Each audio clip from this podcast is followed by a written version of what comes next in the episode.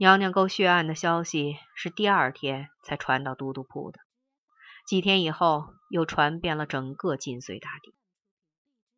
公社的几位主要干部匆匆碰了一下头，但是没有商量出什么结果。每个人都头冒冷汗，手指颤抖，连烟都点不着。问题出在他们的领地之内，他们每个人都难辞其咎。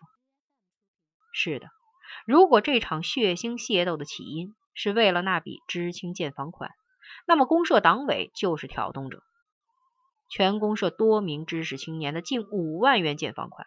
经过他们的手，全都消失的无影无踪了。房子呢，没有盖起一间。黄急、恐惧如临深渊，如陷地狱。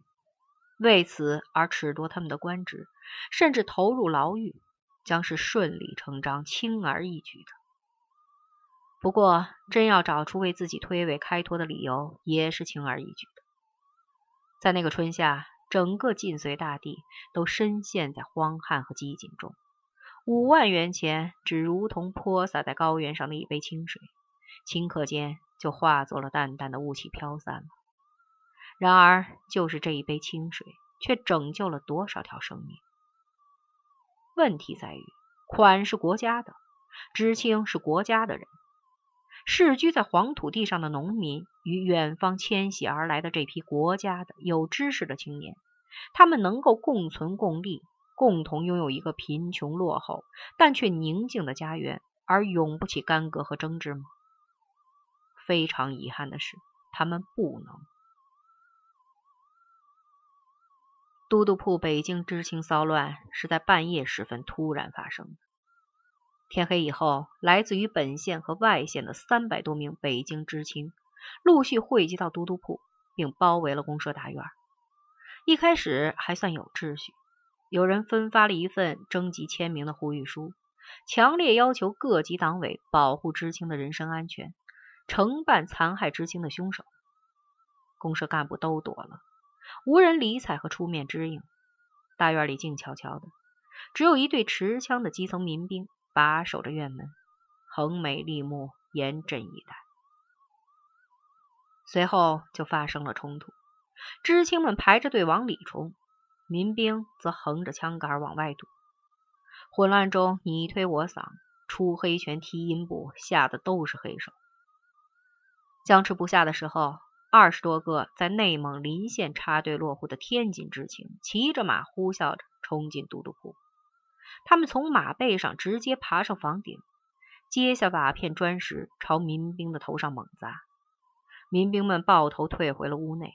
院门外的北京知青立即潮水般的涌了进去。这是一次愤怒的，然而愤怒又被极力克制的骚乱。公务、枪械、账簿、档案都未受到任何损害，而公社院内养的几口猪却被乱石。几乎砸成了肉酱。私人财物受到侵犯的只有公社王副主任一家。王副主任在审结一起现行反革命案件时，有吊打、猥亵女知青的行为，被知青们告到县里，但一直没有处理结果。他在那天晚上躲了出去，知青们就把怒火发泄到他家的盆盆罐罐和他唯一的女儿身上。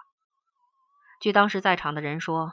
那个女孩才十七岁，却长得又高又胖，一米八零以上的个头，绝不低于二百斤的分量。她毕竟还只是个孩子，平日仗势霸行乡里，却不谙世事。她尖着嗓子冲知青们狂吼：“我让我爸爸把你们都抓起来，男的枪崩，女的让讨饭花子狠狠的。”知青们扑过去把她按倒。扒了裤子，扯着头发在碎石地上拖了几十米远。女孩的屁股又肥硕又娇嫩，被尖利的碎石切割的血肉模糊，惨不忍睹。天快亮的时候，有人在大院里燃起一堆火，围着熊熊燃烧的火焰，知青们唱起了歌。先唱的是国际歌和知青进行曲，到了后来，就一遍又一遍的反复吟唱。抬头望见北斗星，心中想念毛泽东。歌声如泣如诉，声泪俱下，唱到最后就只有哭声了。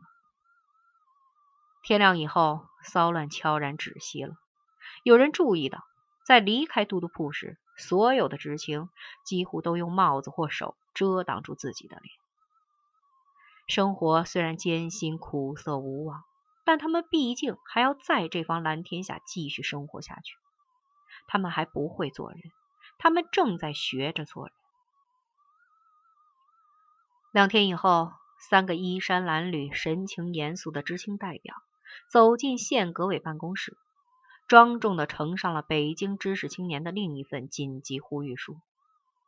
这份有一百多人签名的文件中，强烈要求对抗拒改造的知青败类实行无产阶级专政，严惩殴打、残害贫下中农的凶手。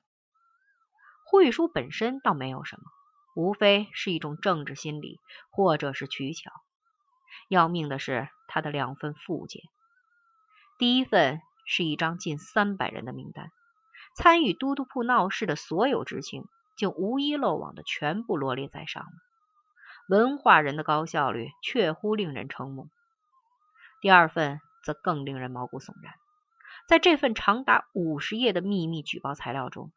知青中的政治危险者、偷听敌台者、密谋叛国者、散布流言者、精神颓废者，以及偷鸡摸狗、酗酒猜拳、同性瞎眠、男女苟且等等等等，时间、地点、人物、物证整理的详尽、严谨、精确至极。看过材料，革委会主任出了一身冷汗。忍了忍，他才没有下令把这三个家伙抓起来。他相信这些密报材料恐怕都是事实，绝非虚构捏造。但是这可能是污点和阴暗面呀！你刻意描述大面积的阴暗，不是心怀野心，就是恶毒污蔑和诽谤。从国务院下发的一系列文件来看，现在上面对插队知青的政策，在实质上只剩下了一条。安定与抚慰，其他的如接受再教育、扎根一辈子、大有作为等等，只不过是配合安抚而做的宣传套子，全都扯了淡。对于各级政府机关来说，知青工作就如同一顶遍插钢针的帽子，戴在头上银光闪烁，但是谁的头疼，谁自己知道。又过了几个月。在连续呈送了六份秘密举报材料以后，三位知青代表自己也收到了举报。举报信上有三百多北京知青的签名，而领衔者是娘娘沟的陈诚、宣红红。这份密告状的质量极其低劣，所列事实大都经不起推敲，有明显捏造痕迹。其中一个人的罪名竟是奸淫母畜。受害者和唯一的证人都是他养的一条八个月大的不知是公是母的狗。尽管如此，县革委会的反应仍是出奇的神速。收到材料的当天下午，三个家伙就被五花大绑的抓进了县城拘留所，没有问供，只是变着花样的打，直打的他们最终放弃了对政治的那份执着和病态兴趣。其实对狗有兴趣，无益。也无害。